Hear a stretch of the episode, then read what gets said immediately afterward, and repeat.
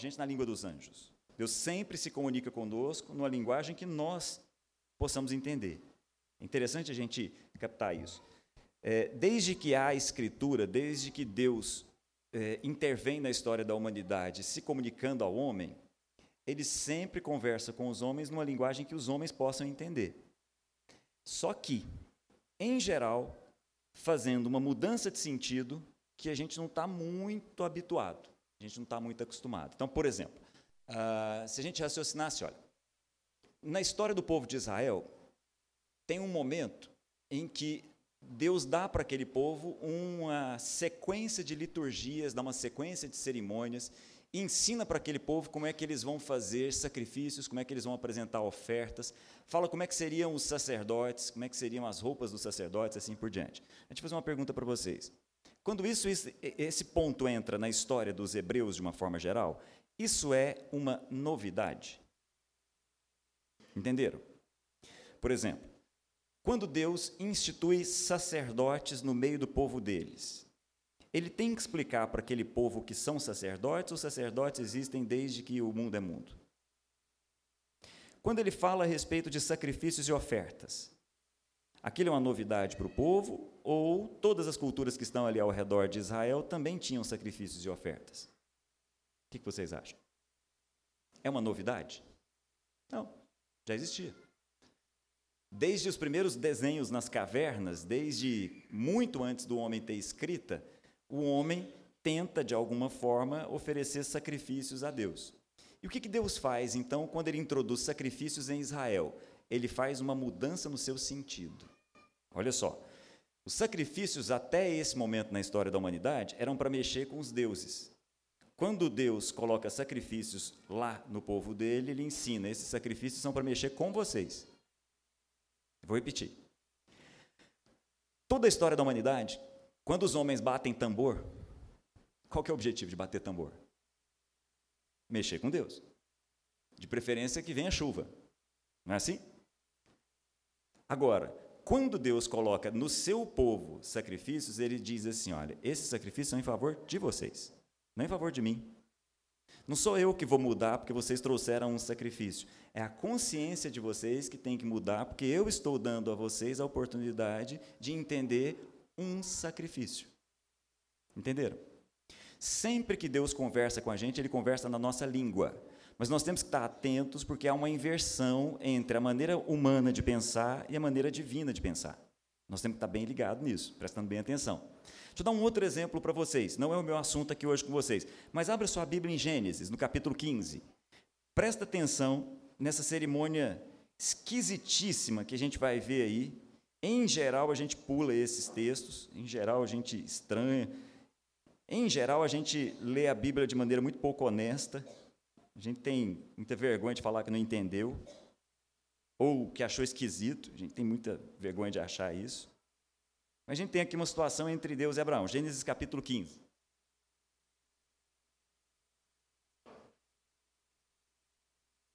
Não é o meu ponto com vocês aqui. Eu só quero chamar a atenção de vocês para o seguinte: Deus vai conversar com Abraão numa linguagem que Abraão está entendendo. Nós temos uma certa dificuldade de entender o que está aqui, mas Abraão está entendendo claramente o que está rolando, ok?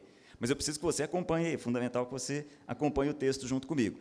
Nós estamos no capítulo 15 de Gênesis. Algumas coisas já haviam acontecido na, na vida de Abraão. Abraão já tinha ouvido de Deus coisas profundas e importantes. Por exemplo, Abraão já tinha ouvido de Deus o seguinte: Abraão, sai daqui, vai para um outro lugar. Presta bem atenção, Abraão. Eu vou te abençoar. Vou fazer de você uma bênção. E vou fazer com que você abençoe todas as famílias da terra. Vou repetir. O que é que Deus falou para Abraão da primeira vez ele vai confirmar na história dele? Abraão, eu vou te abençoar. Eu vou fazer de você uma bênção.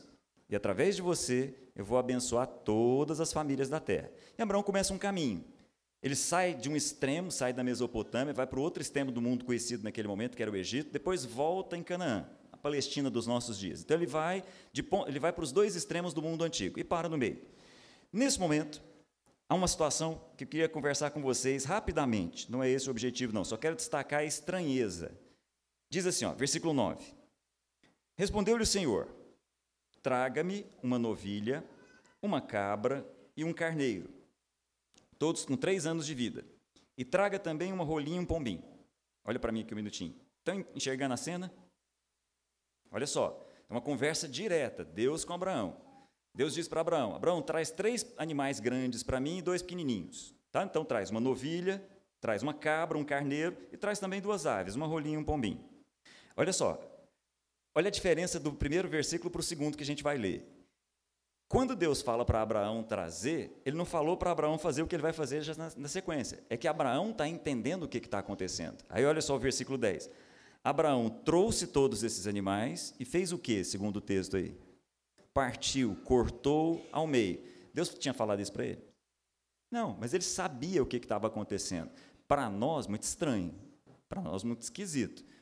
Deus fala para ele trazer alguns animais. Abraão não só traz os animais, como parte ao meio. E continua. E colocou metade em frente à outra. As aves, como eram pequenas, não as cortou.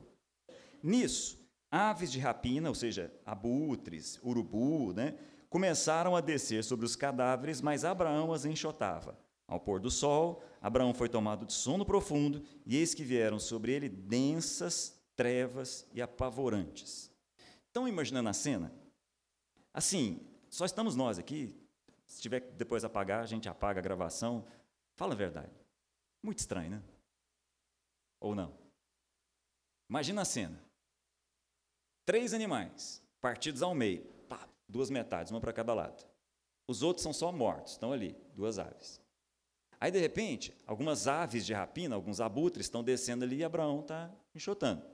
E o tempo vai passando, passando aí, de repente fica escuro, Abraão está com sono, densas e apavorantes trevas. Aliás, parece filme de terror, né? Concordam? Para nós. Para o oriental, desse momento, ele está entendendo exatamente o que está acontecendo. É esse o ponto que eu queria chamar a sua atenção.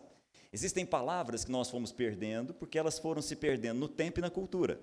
Mas há uma profundidade nessas palavras. E aí, olha só, pula, vai lá para o versículo 17. Depois que o sol se pôs e veio a escuridão, eis que um fogareiro esfumaçante, com uma tocha acesa, passou entre os pedaços dos animais. Olha só que cena esquisita, gente. Assim, sexta-feira 13, para nós, para nossa cultura. Né? Os animais mortos, de repente, um fogareiro uma tocha acesa passa entre os animais. Essa cerimônia era realizada entre os orientais, em especial na China, até o século XIX. Ou seja, mais ou menos 30 séculos de duração dessa cerimônia, que para nós é esquisita. O que estava acontecendo ali? Estava acontecendo o seguinte: há uma celebração de um pacto. Há um pacto sendo celebrado.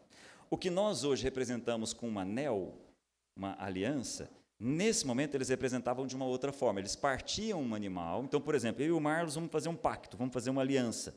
Nós vamos construir uma relação aqui que não pode ser destruída, em função de alguma razão qualquer.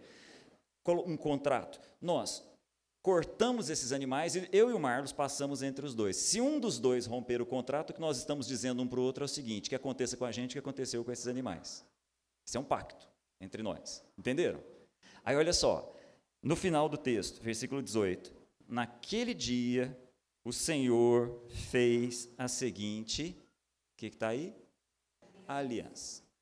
O que estava acontecendo ali era a celebração de um pacto, de um contrato, de uma aliança entre Deus e Abraão.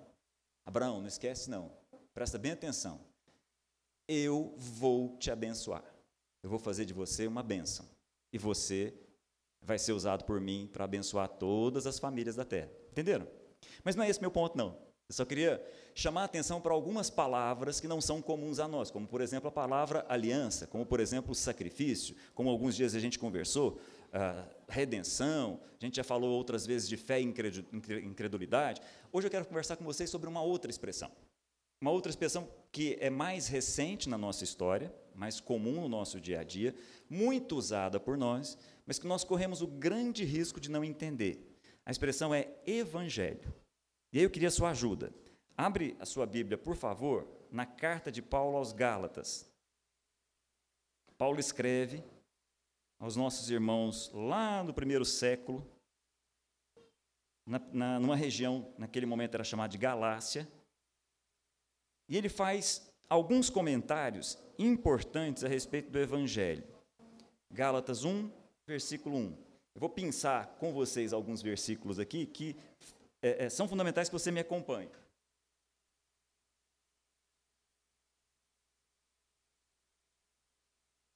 É fundamental que você me acompanhe aqui, para a gente ler junto e ver o que, que o texto tem para nos dizer.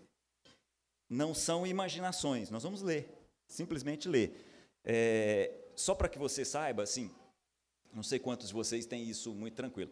Se eu perguntar para vocês o que é evangelho, eu acho que a maioria de nós aqui vai dizer o que está no dicionário. O que, que seria evangelho? Boas novas, boas notícias. Ok? Tranquilo, né?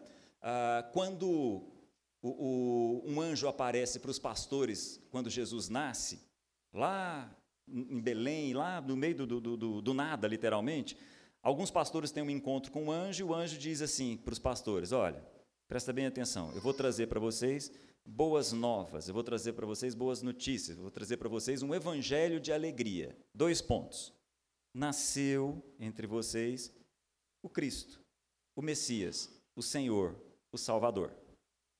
Então, o que, que o anjo estava trazendo para os pastores? Boa notícia. Ok? Ah, ah, quem está mais familiarizado com a língua inglesa sabe que notícia em inglês é news, novas. Então, o evangelho, em tese, é isso. Só que eu queria pensar com vocês nesse momento, nesse contexto aqui do primeiro século. E, de novo, eu queria repetir: essa palavra não era nova. Essa palavra não foi criada pelos cristãos. Essa palavra não apareceu pela primeira vez na boca de Jesus. Isso era uma palavra que estava ali dentro do Império Romano. Fazia parte da compreensão de todas as pessoas, porque, de novo, Deus fala com a gente numa linguagem que a gente entenda. Só que cuidado com o sentido que Deus vai colocar nas palavras. Em geral, é o inverso do que nós imaginamos. Por que, que é o inverso? Porque nós achamos que o sentido da vida é de nós para nós mesmos. E o sentido da vida é de nós para os outros. Entenderam? Eu vou repetir. Uma frase que marca tanto gregos quanto judeus foi o dia em que alguém virou para eles e falou o seguinte: Deus não é servido por mãos humanas. Isso foi uma bomba para toda a cultura daquele momento. Como assim? Deus não é servido por mãos humanas? É isso mesmo.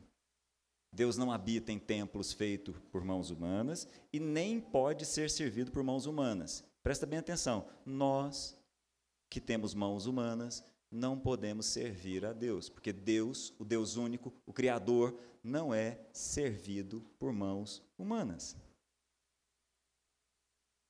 Isso é uma bomba. Por quê? Porque a nossa relação com o divino é sempre uma relação de quem oferece alguma coisa para que ele, a gente bate o tambor para que ele devolva. Ouvir entre os gregos, no caso de Paulo falando em Atenas, entre os judeus, no caso uh, Estevão falando para o Sinédrio, foi uma bomba destruidora nos dois lugares, porque isso quebra a vida. Mas isso nos mostra o sentido da vida verdadeira. O sentido da vida é o contrário daquilo que nós geralmente imaginamos. A vida não é de nós para nós mesmos. A vida tem outro sentido, de nós para o outro. E aí nós encontramos a compreensão, e aí nós entendemos o que é o amor. Mas vamos voltar aqui, porque a nossa atenção aqui é para a palavra evangelho. Evangelho nos dias de Jesus era uma expressão muito significativa e aplicada ao imperador romano. Vamos entender isso aqui. Estranho falar isso para vocês, talvez isso fuja do seu dia a dia, mas durante um tempo, Roma tentou ser uma república. Até que um cara chamado Otávio foi lá e se estabeleceu como imperador. Inclusive nos dias de Jesus. Jesus nasceu sob o governo de Otávio. Otávio fez algumas coisas interessantes para a gente compreender a palavra evangelho. Otávio trouxe para o nome dele a expressão César. César não fazia parte do nome dele. César, de onde vem para o mundo mais recente nosso a expressão czar, já viram essa expressão czar russo?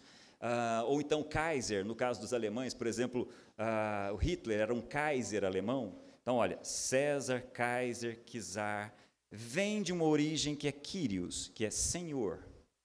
Então, olha só, o que, que Otaviano está fazendo? Ele está se colocando como o Senhor do mundo. E mais, ele traz para o nome dele um complemento. Além de ser um César, ele é também um Augusto.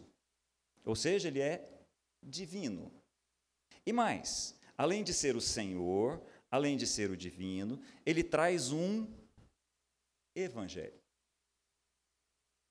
A expressão evangelho foi utilizada pela primeira vez entre os imperadores romanos, porque os imperadores romanos se apresentavam como os salvadores da humanidade, trazendo a chamada Pax Romana. Se você der uma olhadinha nos evangelhos, Mateus, Marcos e Lucas, você vai achar que eles são muito parecidos. É uma tendência. Mas eles são radicalmente diferentes nos detalhes. Mateus escreve claramente para judeus, por isso que Mateus é repleto de citações do Antigo Testamento. Lucas escreve claramente para gregos, e por isso uma preocupação com a escrita, por isso uma preocupação com a investigação. Marcos escreve para os romanos. E aí, se você quiser dar uma olhada, como é que começa o Evangelho de Marcos? Começa assim, ó. Princípio do Evangelho de Marcos. Princípio do, do Evangelho de Jesus Cristo, Filho de Deus. O Evangelho de Marcos começa com Marcos 1, versículo 1. Princípio do Evangelho de Jesus Cristo, o Filho de Deus. Há inscrições a respeito de César idênticas até hoje. Há uma história a respeito de Otávio que começa assim, ó. Começo do Evangelho de Otávio, o Filho de Deus. Então, quando Marcos escreve para Romanos, ele começa do mesmo jeito, porque ele está querendo se comunicar àquela turma que está lá, numa linguagem que todos entendam. Ok? Então, agora eu quero conversar com vocês a respeito do Evangelho. Mas não é o Evangelho que os romanos trouxeram. É o Evangelho segundo as Escrituras vão nos ensinar. Embora a palavra seja a mesma, embora continue sendo uma boa notícia, embora continue sendo uma novidade, é interessante a gente entender o sentido dessa palavra. E aí, nesse aspecto, a carta de Paulo aos Gálatas ela é pesada, bem pesada. Provavelmente a carta mais é, enérgica de Paulo, bem, bem significativa. E aí ele começa no versículo 1 dizendo assim: ó, Paulo, apóstolo enviado da parte dos homens, é isso?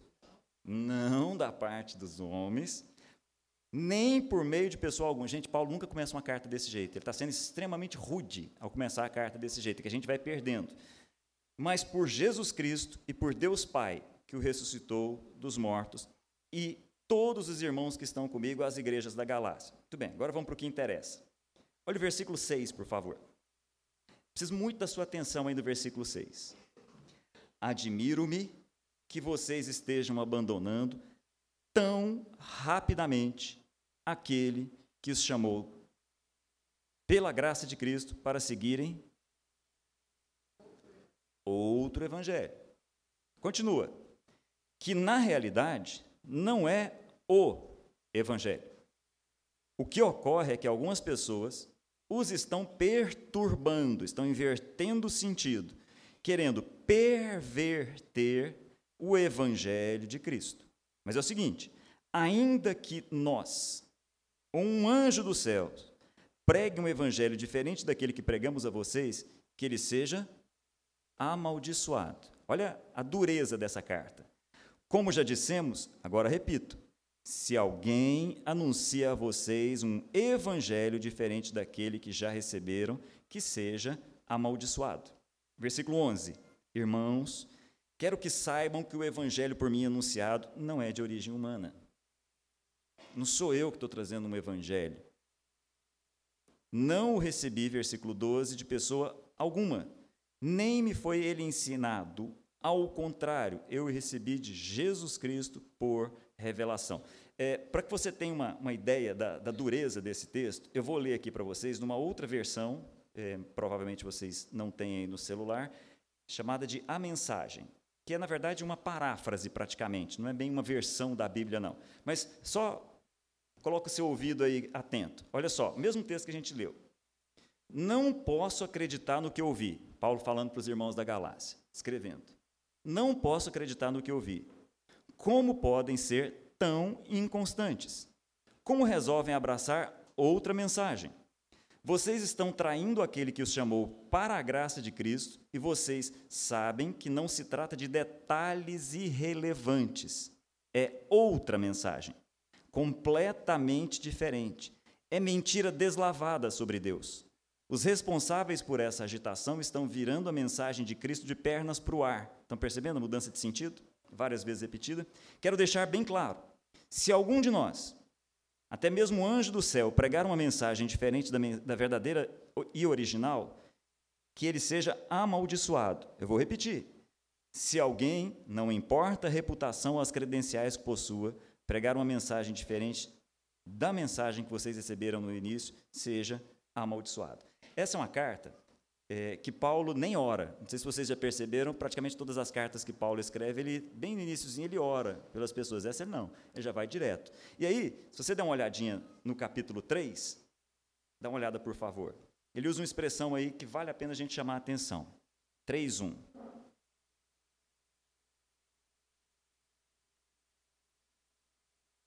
Ele diz assim: Ó Gálatas insensatos, quem os enfeitiçou?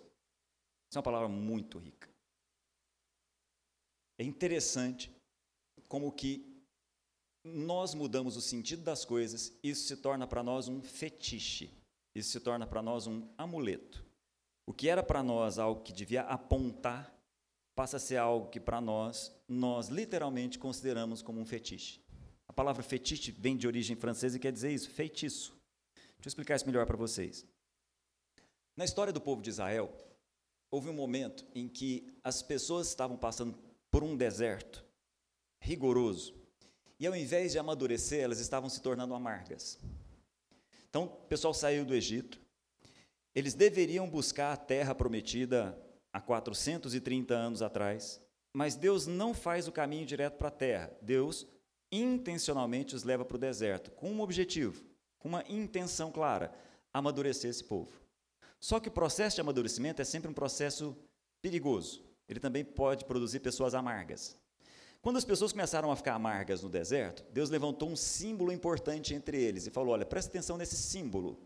Olha para esse símbolo. Jesus, inclusive, usa esse mesmo símbolo no Novo Testamento. Presta atenção nesse símbolo, olhe para ele, para que esse veneno que está consumindo vocês não os consuma mais.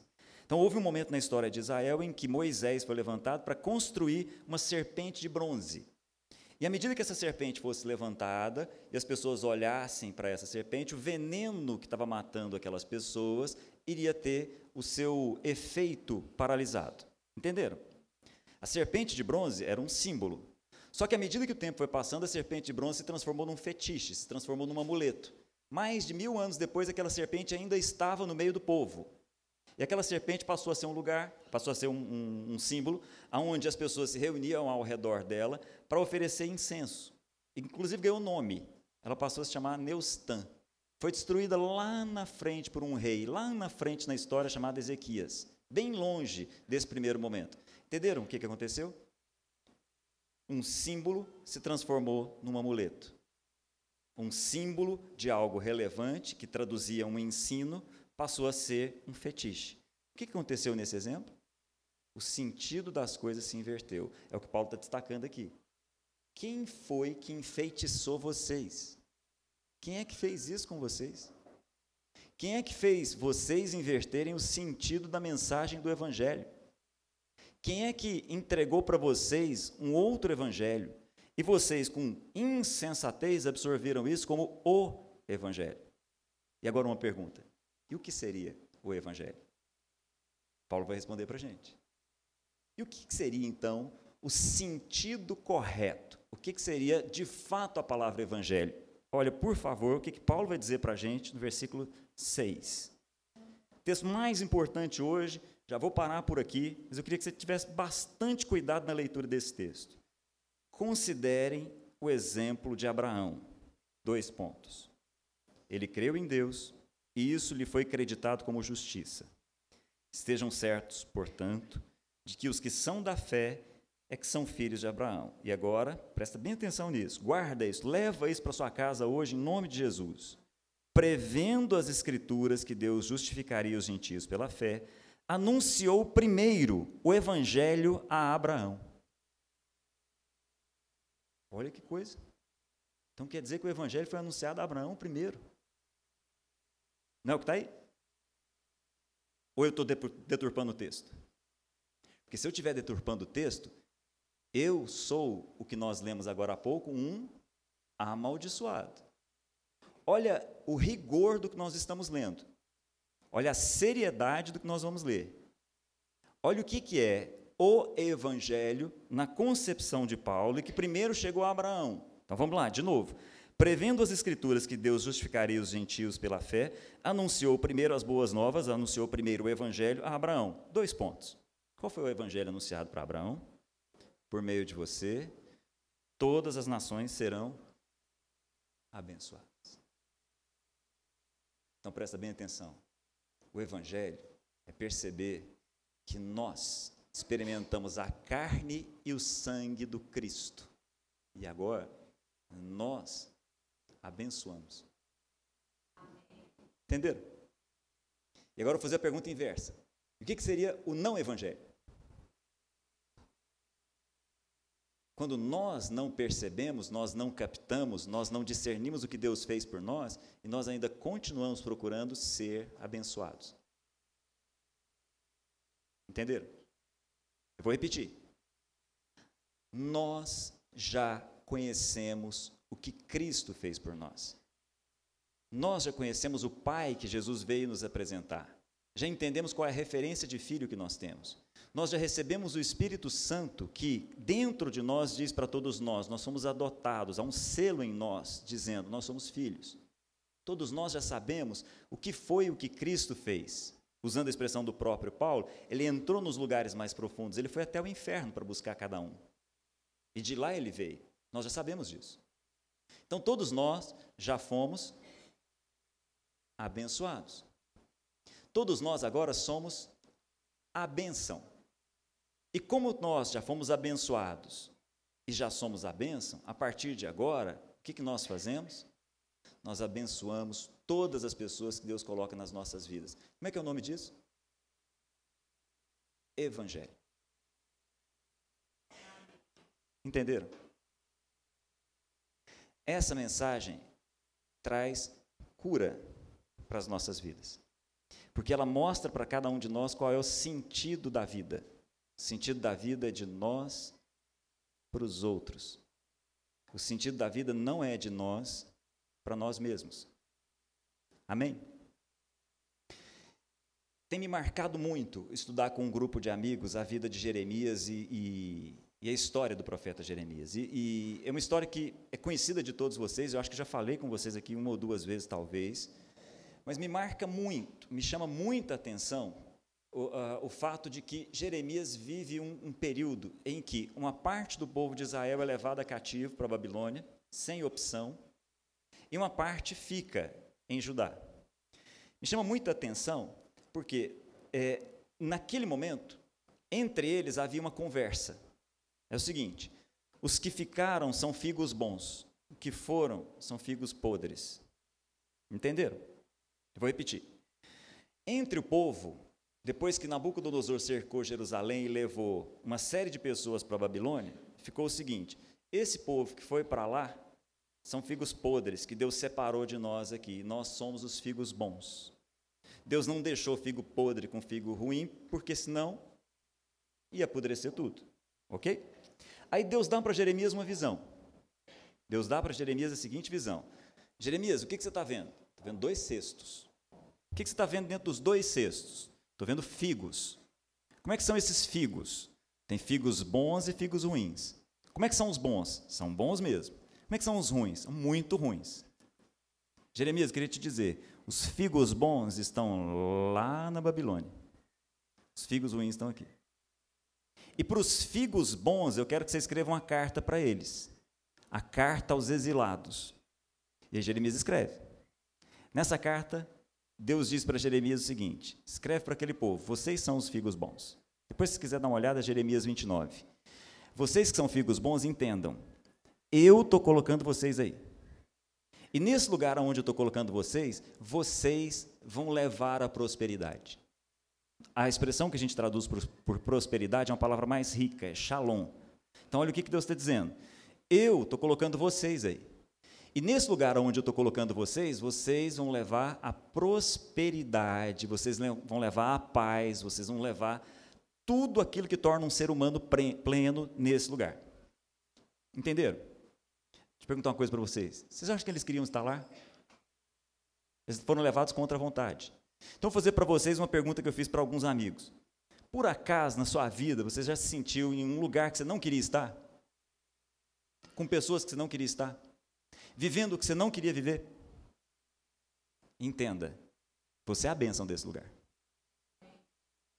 Você não está aí buscando a bênção. Você está nesse lugar para ser a bênção.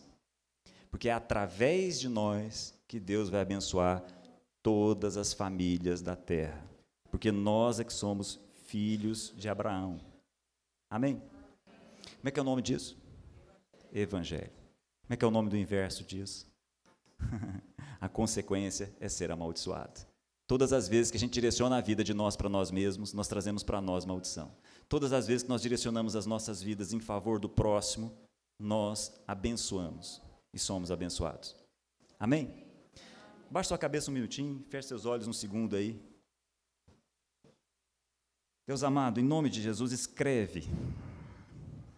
Escreve mesmo essa palavra nos nossos corações. Nós fomos, nós não seremos, nós fomos abençoados com toda sorte de bênção nas regiões celestiais em Cristo Jesus. Nós fomos batizados em Jesus na Sua morte e ressurgimos com Ele na Sua ressurreição. Nós somos filhos. Em nome de Jesus, Pai, leva-nos como bênção aonde quer que o Senhor quiser nos levar. Em nome de Jesus, nos ensina o sentido da vida. Ensina-nos o sentido do amor. Faz com que cada um de nós aqui tenha escrito nos corações e nas mentes: o Senhor já nos tornou parte da sua mesa. Nós já compartilhamos da sua carne e do seu sangue. E agora nós compartilhamos com outros que não conhecem essa realidade. Em nome de Jesus. Uma boa semana para vocês.